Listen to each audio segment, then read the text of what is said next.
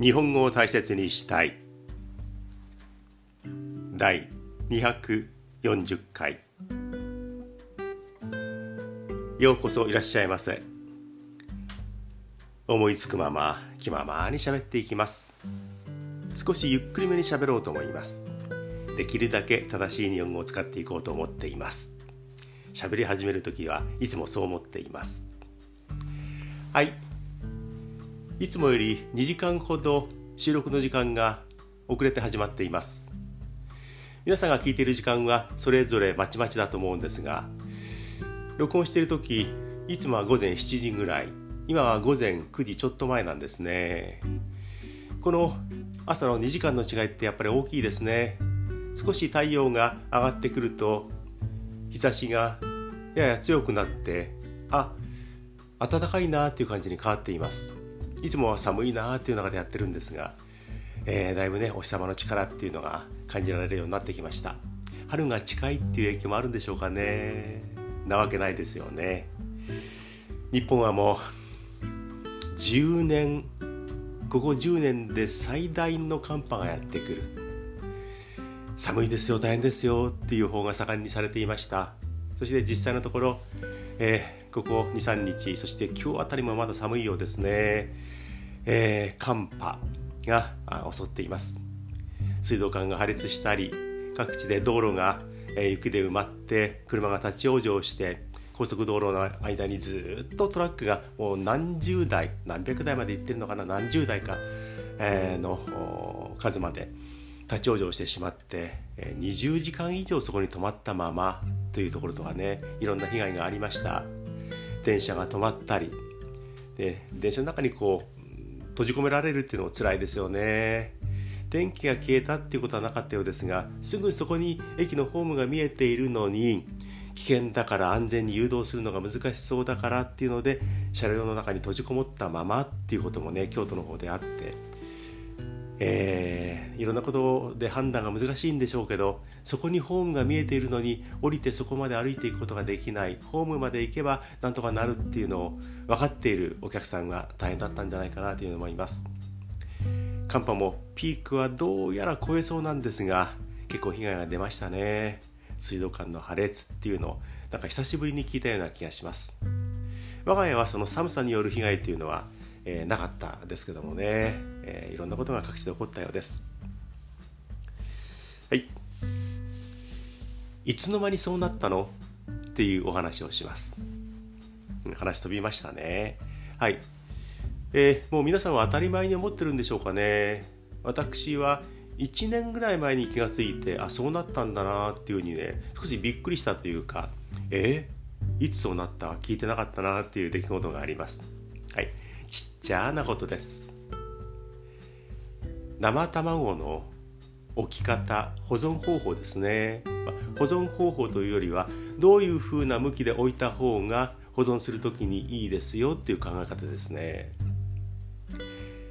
つい最近までいつつい最近といってもいつまでかちょっとわからないんですが少なくとも私が若い頃あるいは数年前までは卵ってあの鶏の卵ですね。あの卵ってとんがってる方ね、で丸くなっていわゆるお尻の方を下に置いてとんがってる方を上に置く。そういう置き方ってしませんでしたか？卵を買う時にもそういうふうに置く形で並べてパックに入っていました。で帰ってくるとそのままパックのままあ冷蔵庫に入れたり丸い方を下にしてとんがった方を上にしてこう冷蔵庫に入れるっていうことをやりました。やってたと思います。でも今逆ですよね。とんがってる方を下にして置く保存するっていう方があ卵は傷みにくいってことなんでしょうね。そういうふうに保存するようになっています。だから卵のあのスーパーで売っているパックもとんがってる方を下にして入れるような形に変わっています。私だけでしょうかね。あの法律で決まったわけでも何でもないんでしょうがあれいつの間にそれが当たり前になったんだろうなってつい1年以内に気がつきました。ああ私がぼーっとしていたんでしょうかね。もうみんな当たり前に持っていたのに気が付いていなかった。もしかしたらもっと前からそうなっていたんでしょうかね。卵ってとんがった方を下にして置いとく方がいいんだってちっちゃなことですけども最近知ってちょっとびっくりしました。お前は67にもなって何言ってるんだって今思いましたか？はい。ねいくら年いっても。え？そうだったんだっけ？そうなったのってことがたくさんあります。ね。いろんな変化に対応してきました。はい。卵の話から今度はそれってどうなの？うーんどうなんだろうなっていう個人的な感想の話です。これは数日前ですね駅のホームにいました。私の場合電車の中の光景とか電車の中で気が付いたこと見たこととか駅のホームで、えー、いろいろこう考えたことをこのお話で、えー、放送するってことは結構あります。これもその一つです。駅のホームで、えー、電車を待っていたら、えー、これは自宅の最寄りの駅だったんですが、えー、少し待ち時間があった。でこれ数日前と言いましたけれども確か休日だったですね。土曜日か日曜日か、えー、あるいは祝日か。男の子が2人歩いてきました。駅のホームをね向こうからこちらに歩いてきました。お習いお習い事って言うと変ですね。習い事。おならみたいですよね。お習い事っていうと。はい。習い事をして帰ってきた。もう一目で分かりました。柔道か空手。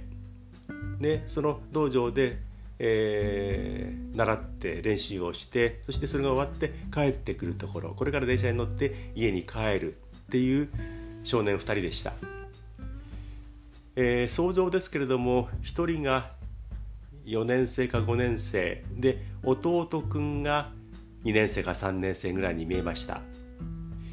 で6年生という感じじゃなかったですね。で男の子兄弟が2人だけでその空手が柔道もしかしたら合気道かもしれませんけど、うん、空手だと思うなあの感じは。でそのお稽古ね練習が終わってで家に向かうために駅のホーム駅で、えー、電車を待っているであそうかなんか習ってきたんだなもう頑張ったななんてね心の中で思いながら見つめていたんですがそのね2人のうちの1人弟くんの方がね多分兄弟だと思うんですが弟がね大きなコーラのペットボトルを持ってるんですよね。ねもう体ちっちゃいからそのペットボトルがね非常に大きく見えました。その大きくて重そうなペットボトルを持ちながらちびちびちびちびグビグビ飲んでいました。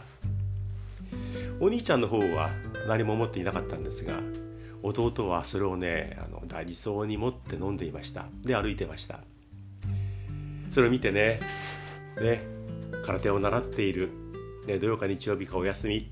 それを、ね、朝のうちにやってきてで帰り道、ね、じゃあ帰りにコンビニでこれを買っていいよって言われたかもしれない。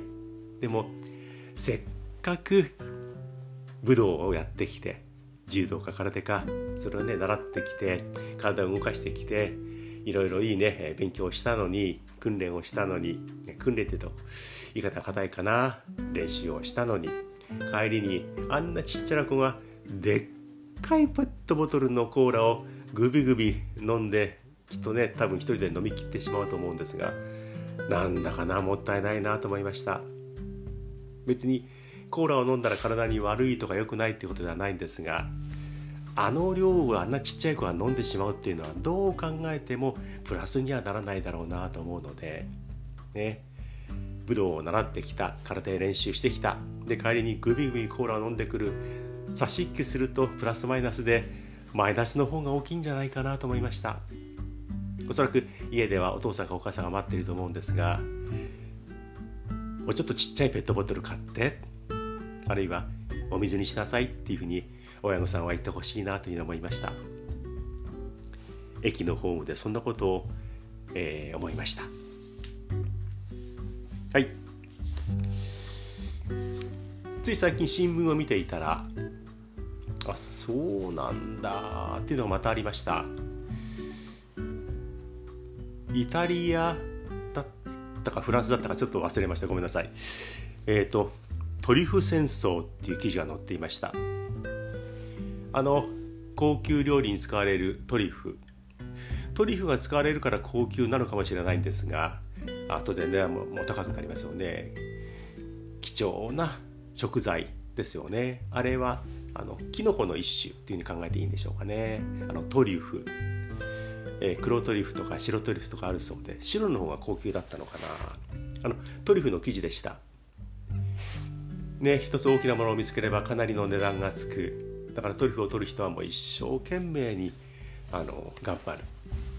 トリュフを見つけるのは犬がワンちゃんがもちろん鼻を聞かせてトリュフの在りかを飼い主に教えてそして飼い主がそーっと形が崩れないようにそのトリュフを掘り出していく。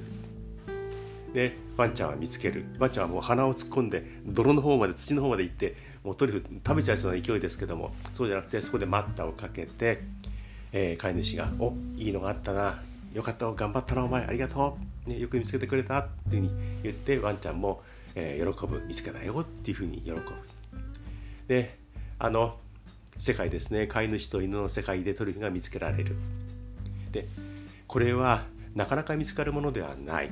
で熟練も必要。で秘密の場所もあるそうですからみんないろんなあの工夫をするというよりもちょっとずるい手を使うことがあるそうなんですね。その記事が載っていました。トリュフ職人というかトリュフを見つける仕事をしている人たちがお互いにライバルだっていう関係になりますよね。で自分のライバルの飼っている犬に毒を食べさせてその犬を、えー、まあ、殺すというか安くてしまおうっていうふうにする人がいるんだそうですね。だから飼い主は、えー、ワンちゃんが自分の飼い犬がトリュフを見つけてくれる犬が毒の入ったものを食べないように注意するっていうのは今大変なんだそうです。確かに鼻の非常によく効く優秀なトリュフ犬はトリュフを見つける犬はやっぱりねライバルからすればあの犬すごいなあいつがいなければなって思うこともあるんでしょうね。毒の入ったものをいろんなところに置いておいて自分の犬には当然食べさせない。でも他の犬のライバル犬がそれを食べて働けなくなるようにするっていうことがあるんだそうです。だからトリュフを見つける苦労よりも毒を食べさせない犬が毒を食べないようにするっていう注意も今は必要なんだそうです。厳しいというかねすごい世界ですね。そして関連して冬の時期雪が積もる時期にはトリュフはあまり取りに行かないって書いてありましたね。雪に足跡が残る。そうするとライバルたちがその足音を足跡を見てああそこに鳥があるんだなあそこが秘密の場所なのかもしれないっていうので関心を持ってそこに行って取ってしまう。そういうふうに証拠として雪に足跡が残るので冬にはトリュフはあまり取りに行かないっていう記事もありました。真夜中に取りに行ったりいろんな工夫があるんだそうですね。ね、あのトリュフを取ったこともない食べたこともほとんど記憶にない私とするとトリュフすごいの美味しいね。さすがトリュフの香りがなんて言ってるけどその裏ではワンちゃんが死んでるかもしれないなんてねちょっと思うとね、えー、味も変わってきそうですよね。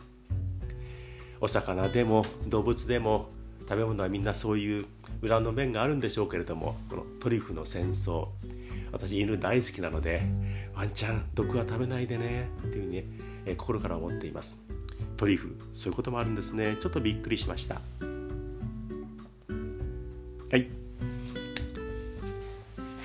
今将棋の王将戦王将というタイトルをかけて藤井王将とそれから羽生元名人、えー、がね、えー、挑戦して対戦しています。今1勝1敗になりました。最初は藤井王将が勝ってタイトル防衛に向けて一歩前進。そして先日羽生さんがね、えー、一勝取り返して1勝1敗になりました。その2人の対戦だけがそういう状況ではないんですがもう新進気鋭の二十歳藤井それから、えー、52歳ですよね。323歳の差があるんですが52歳のもうね元天才今も多分天才のあの羽生うん名人ですね。今元名人って言わなきゃいけないのかな。2人の対戦。であの私将棋ってあの全然弱いし駒の動かし方が分かる程度なんですが2人の対戦はあの興味深く見ています。でね見ていると次の一手を指す時に時間をかけて考えますよね。持ち時間っていうのはトータルで決まりがありますけどまだ2人とも余裕があるっていう状況の時には次の一手をどうするかでとってもとっても時間をかけて考えます。その時は相手は待っている。待っていると言ってもこう指してくるかなどう相手が来るのかなってことを考えながら待っている。で次自分が指す時に記録を見てみると一手指すのに2時間近く考えるっていうそういう一手があるんですね。一手進めるのに2時間近くも考える。100何分考える。これねあの天才同士の対戦で我々から見たらあの想像しても始まらないことなのかもしれないんですが2時間近くも次の一手について考える。いろんな手が当然ありますよね。駒がいくつもあってどこでもあの動かせる手はいっぱいあるんだけど最善の手を探しているっていう中で2時間近くずっと考えてる。天井を睨んだり盤面を見たり目をつぶったり時々休憩をとってみたり。でセンスをパタパタやってみたり、いろんなことをしながら考えてますよねあの2時間ねあの名人たちプロ中のプロの人たちはどういうふうなことを考えて2時間もあの手でいこうかで相手がこう来たらこうしようかどうしようかっていろんなことを多分考えていますよね。でいろんなパターンがある中で最後にこれって決めて打つその決断はどういうきっかけ考えて生まれるのかなもう全然考える時間もなく次の手をポンと打つケースもあります。でもその戦いの非常に肝の部分大事なところではそんだけ時間をかける。頭の中で盤面が何枚もあって駒がじゃらじゃら鳴りながら駒がパーって動いているのか。うーんどうなんでしょうかね。次の手こうやったら結末がこここうなる。結末まで考えてこれはなしにしようってするのか途中まで考えてそれをやめようと思うのかで最終的にこれにしようって決めるのは何が一番の大きな原因になるのかそのきっかけっていうのは、ね、あの言葉では言えない、えー、そういう人たちの頭の中でしかわからないことなのかもしれないけど、ね、2時間もずっと考えて一手に決めるって大変ですよね。私たちが買い物に行って例えばスーパーに行ってこれにしようかなあれにしようかな。で今日は豚肉牛肉。豚って決めてきたんだけど牛肉もいいな。よし。うんじゃあ牛肉にするけど牛肉のどの肉がいいかな。ステーキ肉じゃなくてうんと細切れでもいいのかな。しゃぶしゃぶ肉。値段もあるしなどうしようかな。やっぱ豚肉かな。いや最近鶏食べてないなとかね。スーパーでいろいろあれもあれやこれは考えますけども。そのレベルと一緒にしてはいけないんですけれども。それそういう買い物でもやたら悩むのにタイトルというね大きなものがかかった将棋の世界でねほんと将棋指しの名人たち。えー、本当にプロ中のプロの人たちは頭の中どうなってんのかなってね思いながら注目して今の王将戦を見ています。あとはね名人とか王位とか叡王とか、えー、いっぱいねタイトルありますけどねこの藤井さんを中心にした将棋界今本当に活性化していて面白いですよね。昔の人たちもまた若手にエネルギーをもらってエンジンをまたかけ直すというような感じもあるような気がするし今将棋ちょっと面白いですね。で皆さん名人の方々頭の中どうなってるんですか？というふうに思います。君に言ってもわからないだろう。の一言が来るような気がするんですがすごいですよね。はい。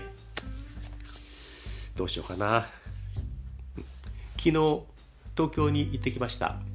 私横浜に住んでいるのでで東京の会社に通っていたんですがもうそういう会社勤めが終わってしまうと東京に行くっていうのはちょっと遠い感じがしてきます、えー、当たり前の東京だったのがちょっと東京まで行こうかなっていうふうにねちょっと遠出する気分になっています、はい、そういう気分で昨日東京の名所東京タワーに行ってきました。確か昭和33年か4年頃にできたんですよね。私は昭和30年1955年生まれなので私の方が年上なんですが、えー、東京タワーもね、えー、今60歳を超えてるってことですよね。65ぐらいかな。今や東京スカイツリーっていうのが高さもっと高いしね有名になったかもしれないんですが東京タワーっていうのは姿もね、その立っている姿もそれから東京タワーって響きも哀愁を漂わせていますよね。昭和に生まれて平成令和ときて、ね、まだまだ頑張っています。40年ぶりぐらいに東京タワーに行きました。会社に入ってすぐの頃に社会人になってすぐの頃に、えー、研修があって東京タワーに行きました。まあ研修というより見学みたいなものだったんですがその40年前に行った時でそのさらに前には小学校の遠足か何かで多分来ていると思います、ね、40数年ぶりの東京タワーに行きました。もちろん建物が建て替わってるわけでも何でもなくて、ね、60何年この鉄骨でよく長持ちするもんだなと思ってね下から眺めました。そして、えー、メインデッキ一番上の展望台までは料金も高いし、えー、まあいいかなと思って一般的な展望台まで行ってきました。エレベーターで登っていきます、えー、さほど高くはない。あれは何メーターかなちょっと忘れましたけどもう展望台です、であのウィークデーだったんでかなり空いていてゆっくり見ることができたんですが天気の方はあんまりよくありませんでした、うん、遠くまで見えないから今日はやめようかなと思ったんですが、まあ、よしせっかく来たんだ、うん、登っていこうと思って登りました。えー、天気が良ければ遠く富士山とか、えー、山の関東平野の端の方まで見えるはずなんですが、えー、それはもう無理だったので、えー、思わず下を眺めるってことが多かった多かったんですが増上寺が見えて、ねえー、プリンスホテルが見えて、えー、海が東京湾も見えましたね、えー、のんびりしながら見ていました。でもっと天気がいい日に出直そうと思って、まあ、景色を眺めるのはそこそこにして降りてきました。でね、えー、宮川物店をちょっと見たりとか、えー、受付の人にちょっと疑問なところを聞いてみたりとか、えー、いろいろやったんですが、ね、ちょっと生意気な感想を言いますとね東京タワー確かに哀愁もあって歴史もあってね大好きです。冬に東京タワーを眺めるとねあなんか味があるよなって思います。でもねちょっと古いかなという、えー、部分が結構ありました。それ古いんじゃないかなっていうのは。もちろん昭和30年代にできたものなので1960年より前ですよね。55年。1950何年ですよね。だからもう、ね、古いものはたくさんある。だからでも時代に、うん、あったようにここは新しくしよう。ここもちょっと変えてみて若者があの楽しめるようにしよう。こういうスペースも作ろう。いろんな工夫がありました。で生意気を言わせてもらうと古いなら古いまんまで残しておいた方が今とな今更言うのはなんですけれども古いまんまをねきちんと残した方がよかったなというふうに思いました。そのまんまというのはもう傷んでしまってできないという部分もたくさんあるんでしょうけれどもねあまり新しいものを追い求めていかないで古いままっていう長い目で見た考え方もあったんじゃないかなというふうに思います。ね、なのに部分的にねあそれ違いますよ。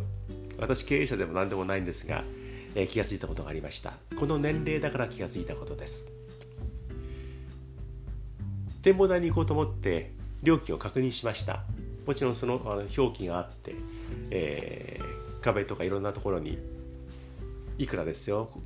メインデッキ普通のデッキまではここです。いくらですよっていうのはあのよく分かるところに書いてありました。その区分けを見るとね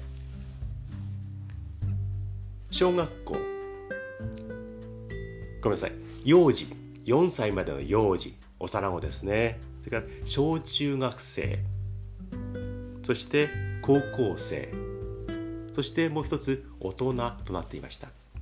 4つに分かれていました。幼児小中学生高校生大人。東京タワーさん。小中高なんそれか幼児まで作って細かく分けるなんていう時代ではありません。幼児と中高生学生っていう分け方で十分だと思います。あと大人。ねこれまああの分けてもいいかもしれない。大人って枠があってもいいかもしれない。でもねこれからは今やシニアっていう枠がなきゃダメですよ。大人19歳以上だったかな。それはねまとめて大人で1200円でした、ね、この1200円云々をケチってるわけじゃないんですがこれから65歳70歳、ね、以上の人がどんどん増えてくるのにいまだに幼小学校中学校高校まで細かく分けていて大人って一括りはダメですよ。大人の中でもお年寄り年金で頑張ってる人たちねそういうふうに分けていかないとダメです。映画だって今60歳以上とか65歳以上は割引があります。そういうお客さんが増えているから映画館はそれをやっている。東京タワーさん大人ってまとめちゃダメです。大人の中でも上の方の人は安くするとか割引をしたりなんか配慮は絶対に必要な世の中です。おまけにあのチケットを販売してる、ね、人たちとか案内所の人たちもなんとなく殿様商売とは言わないんですがこう必要以上に親切にされるとまた鬱陶しいんですが少しこううん気取ってるというか親切心が足りないなっていう反応対応を、されたなという気がしました。でたまたまそういう人にぶつかってしまったのかもしれないんですが、え、それで印象ってね決まってしまうものなのでそういった受け答えとか料金の分け方ちょっと時代遅れですよというふうに思いました。はい。ね、いろんな文句を言ってしまいましたが感じたことを、えー、言いました。東京タワーとても好きです。でもいろんなことをえー、直した方がいいなっていうところがありました、細かいとこ行っちゃいましたけどもね。将棋から東京タワーからそれから寒波から少年のペットボトルのコーラまでいろいろお話をしてきました。かなり早口になりました。反省しています。失礼しました。はい。皆さんからのメールをお待ちしています。大切 .japanese.gmail.com こちらまでメールを送ってください。心からお待ちしています。私はポッドキャスト、それから YouTube、日本語が好きチャンネル、そして何気ないチャンネルっていう YouTube を2つやっています。YouTube の方にはコメントお願いします。最近2つコメントをいただきました。ご紹介したいと思います。一方ですね、これはね、すみれさん。私の何気ないチャンネルという動画についてあのコメントをくれました。成人の日に東京の銀座の歩行者天国で4人の成人式帰りの女性がね、え着物姿で、え自分たちの記念撮影をしたりしていました。で周りに外国人の方がいっぱいいたりとか一緒に記念写真を撮ったりとかしながらしている姿がありました。思わずね、えー、彼女たちに私のスマホを向けてカメラで動画を撮ったんですがそれね、あの YouTube 載っけますけども大丈夫ですか？あいいですよってね答えももらってますんで、えー、載せたんですがそれについてコメントをくれました。そういう銀座放射天国の彼女たちの姿を見て外国人の方はどういうふうに思うんでしょうかねというふうにすみれさんはあのコメントをくれました。これコメントの答えにも書いた書いたんですがもうね一応に外国人の方はあ、まあ、あの変な表現かもしれないですけどあ着物あ日本の女性たちもしかしたら日本の有名人なのかなっていうようなあの顔をしながらね非常に微笑ましい感じで見ていました。不思議だなというよりはへえこれ日本の文化なのかな？えー、面白いなっていう感じでねあの一様に好意的に見てるんだなというふうに私は遠目に見ながら感じていました。ね、とてもねあの嫌味のない女性たちだったので、えー、皆さん特にそういうには見方をしたんだと思います。えー、しみれさんそういうね反応をしていたと思います。それからもう一方同じ動画にくれました、えー、トマトゴーヤさん、トマトゴーヤさんですね、えー、コメントもらいました。日本の美を発信してくれてありがとうございます。という感想のような一語だったんですがこちらこそコメントありがとうございます。でああいう着物の姿、えー、であのとても感じのいい女性たちの姿っていうのを見て、うん、もらえたらよかったなというふうに思います。とても感じよかったんですよね。えー、ありがとうございますなんてあのトマトゴーヤさんが言ってますけどもこちらこそ本当にありがとうございます。そしてねその動画がね、えー、再生数これがね1万を超えました。自分でねびっくりしています。もうとてもあの再生数が多いので更新をあのするのをやめていたんですがついに1万再生を超えました。同じチャンネルで同じ、えー、何気ないチャンネルというチャンネルで動画はね何本もやっています。本当に何気ないものからねいろいろねあの種々雑多長短いろいろ、ね、いろんなものを載っけているんですが230とかで再生数が止まってしまうのもものも結構あります。13で止まってるものもあります。でもこの着物姿の女性たちの銀座での映像は1万を超えました。同じように映像を撮って編集をして同じような気持ちでタイトルをつけて配信しているのにこんなに差がつくっていうのはびっくりしました。でもねあのたくさんにの方に見てもらって本当に嬉しいなというのを思います、えー、新しい動画をね、えー、近々更新しようと思っています。残念ですけれどもでも1万の再生はちょっとびっくりしました。彼女たちのにもねあの着物の彼女たちにもありがとうというふうに言いたいと思います。はい。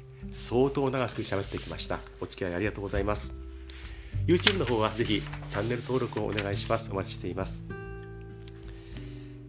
えー、今はおはようございますでしょうか。もうかなり日が高くなってきました。えー、こんにちはですか。少し暖かくなりましたかね。ポカポカの土曜日そうなるといいですね。寒波もちょっと穏やかになるといいですね。こんばんは。はい。寒いですね。やっぱりまだね夜はね冬ですからね。もしかしたらこういう時間帯でしょうか。久しぶり30分オーバーの回になりました。はい。こういう時間でしょうか。おやすみなさい。聞いてくれてありがとう。To be continued